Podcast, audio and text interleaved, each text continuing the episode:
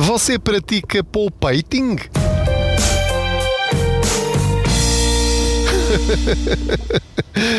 Ora, muito bem, que pergunta é esta? O que é que ele quer dizer com isto? Bem-vindos ao meu podcast, eu sou o Pedro Anderson, jornalista especializado em finanças pessoais e que habitualmente faz a rubrica Contas Poupança no Jornal da Noite na SIC e aproveito as minhas viagens de carro para partilhar consigo algumas dicas, como se você fosse aqui ao meu lado, sentado no lugar do Pendura durante estas viagens, para falarmos sobre dinheiro, para lhe dar algumas dicas sobre como pode ter mais dinheiro ao fim do mês. Poupating, o que é isto? Tem a ver com uma publicidade que ouvi na rádio, aqui enquanto conduzia, vou sempre ouvir rádio, e há um banco que está a fazer uma publicidade em que há alguém que diz: Então o, o, o que é que tu fazes? Fazes. Uh, praticas running ou cycling uh, ou biking, lá como queira dizer, ou boxing ou outra, outro desporto qualquer ou outra atividade física qualquer? E ele diz: Não, eu faço pulpating ou pratico pulpating, eu sou um pulpater. E eu achei um piadão a esta publicidade. Eh, é irrelevante o banco e é irrelevante os produtos de poupança que eles têm. Não é isso. Aquilo que eu vos queria chamar a atenção hoje durante esta viagem é que isto tem tudo a ver, isto, a poupança e o investimento, tem tudo a ver com a atividade física saudável. E nessa publicidade, um dos intervenientes, uma das personagens, eh, diz, é essa própria que pratica o pulpating, diz que ainda se sente mais motivado quando vê resultados, tal como acontece quando nós praticamos uma atividade física. Quando nós começamos a partir de uma vida sedentária, nós não fazemos exercício físico nenhum, e quando começamos finalmente, quando tomamos esta decisão decisão de não, a partir de agora eu vou começar a fazer exercício físico. Depois pode ser com um personal trainer no ginásio, com máquinas XPTO, pode ser feito com um acompanhamento específico extraordinário, ou então por isso simplesmente saímos de casa e começamos a correr e vamos ver quantos quilómetros é que conseguimos fazer. Se calhar nas primeiras corridas chegamos ao fim de 100 metros e já deitamos tudo cá para fora eh, e já não achamos que isto amanhã já, já me passou esta doença, não volto a fazer isto, era o que faltava, eu não aguento uma gata pelo rabo. Ou então acontece o inverso, que é as primeiras vezes custam sempre um bocadinho mais, mas depois ganhamos o gosto àquilo e começamos a sentir-nos melhor, dormimos melhor à noite, acordamos bem dispostos, perdemos peso, fazemos análises e a nossa hum, saúde está muito melhor, os indicadores físicos estão cada vez melhores e extraordinários, uh, estamos mais bem dispostos, uh, com um melhor humor e isso dá-nos de facto vontade para continuar a fazer exercício e, sobretudo, a fazer cada vez mais e melhor. Há pessoas que hoje em dia já não se conseguem imaginar a não fazer exercício físico, seja ele qual for, andar de bicicleta, correr, jogar ténis, enfim, não interessa, isso é, é, é completamente irrelevante. Quando falamos de poupança é a mesma coisa. Muitos de nós sempre fomos financeiramente sedentários. Não levantamos o rabo da cadeira por nada. Nem por um euro, nem por 50 euros, nem por 100, nem por 500. Achamos que não vale a pena. Ah, isso deve ser muito difícil.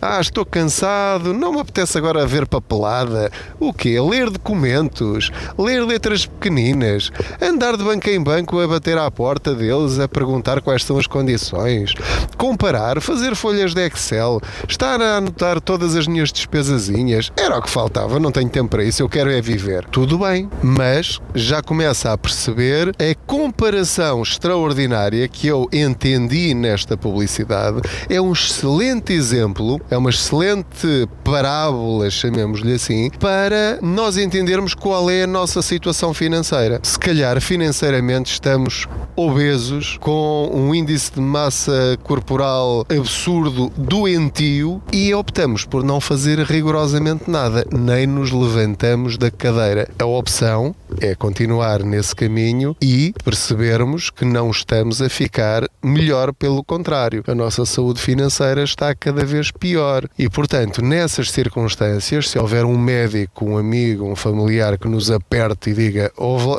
lá, ou isso lá, eh, a tua saúde eh, está a ficar pior. Se continua a não fazer nada, se não começar a alimentar-se melhor, se não começar a fazer exercício, se não tiver cuidado e atenção, vai-lhe dar uma coisinha má e vai parar ao hospital e não sabemos o que é que vai acontecer. E às vezes, quando é alguém que nos faz um aviso sério, nós acordamos para a vida.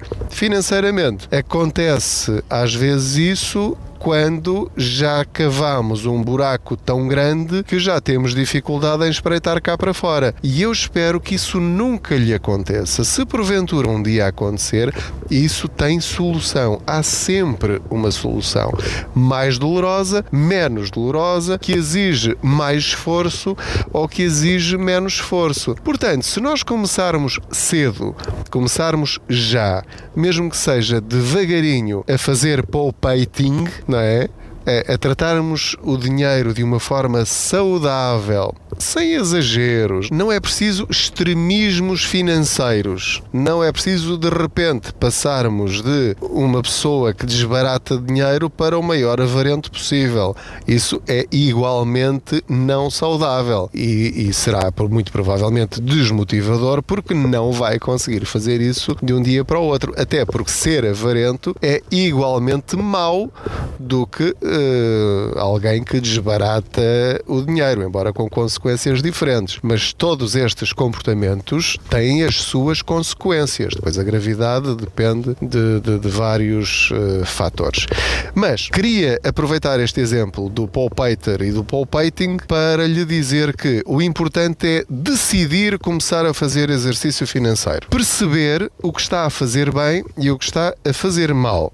Este é o primeiro passo. Decidir começar a fazer alguma coisa e depois o quê? Se tivermos um personal trainer que nos diga, olha, então o primeiro passo é este, é fazer um orçamento mensal, vamos aqui sentar-nos, vamos ver quais são as suas receitas, vamos ver quais são as suas despesas, vamos ver quanto dinheiro é que tem no banco, uh, vamos ver se o dinheiro que tem no banco chega para acabar já com as despesas, com as dívidas que lhe estão a absorver todas as suas poupanças, pode ser uma hipótese, ou seja, se tiver ajuda para consolidar os créditos, para renegociar com os bancos, para renegociar com todos os credores, para saber o que é um bom seguro e o que é um mau seguro e quanto é que isso deve custar e mudar de empresa, de fornecedor de serviços para todas as suas áreas financeiras. Se tiver essa ajuda, melhor. Se não, é sair para a rua e começar a correr financeiramente.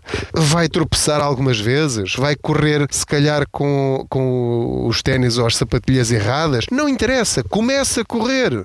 Começa a fazer pela sua vida financeira. Faça alguma coisa. E mais do que isso, sozinho é mais difícil. Correr sozinho é bom, mas se conseguir juntar uma malta amiga para correr consigo, para irem para o paradão, para junto à praia, para um, um jardim jardim, fazer uma trilha de, de bicicleta em conjunto com os seus amigos, se conseguir fazer isto com a sua família, então aí os resultados vão ser muito melhores e vai começar a ver as diferenças logo no mês seguinte. Porque se for um a poupar, um a controlar os gastos e os outros todos a gastarem desalmadamente, vai ser igualmente desmotivador. A coisa não vai resultar muito bem. Portanto, se conseguir correr em conjunto em termos financeiros com a sua família, com a sua mulher, com o seu marido, com os seus filhos, se conseguir ajudar também os seus pais, os seus avós, com tudo aquilo que vai aprendendo nestes blogs, nestes podcasts e em tudo o resto que vai apanhando aqui e ali, desde que tenha o seu radar ligado e comece a fazer. Eu acho que o segredo é mesmo este: é começar a fazer, começar a correr.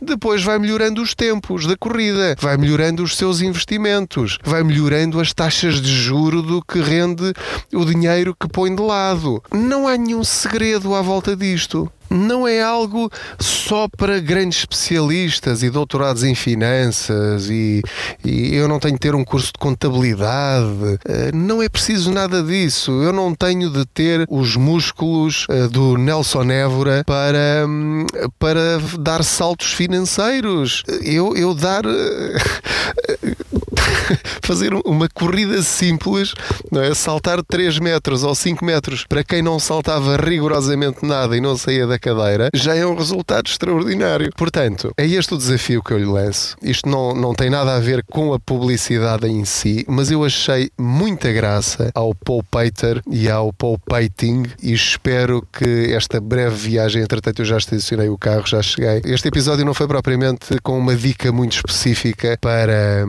para lhe dar mais dinheiro ao fim do mês, mas no fundo é o princípio disso tudo. Ou seja, é aqui que está o segredo para todas as outras dicas: é a regularidade e a vontade de fazer. Começar, sobretudo começar e depois não parar. Porque o grande problema de quem começa, por exemplo, a correr é: ah, hoje está frio, ah, hoje está a chover, hoje não dá, hoje tenho mais que fazer, hoje estou cansado, hoje não me apetece. E, passado algum tempo, nós já não estamos a correr Ponto. Em termos financeiros, quando falamos de poupança e investimento, também exige rigor, exige esforço, exige força de vontade, motivação e não parar. Esta semana não consegui poupar nada, não há problema, vai poupar para a semana. Se conseguir poupar para a semana um bocadinho mais para compensar o que não poupou nesta, força.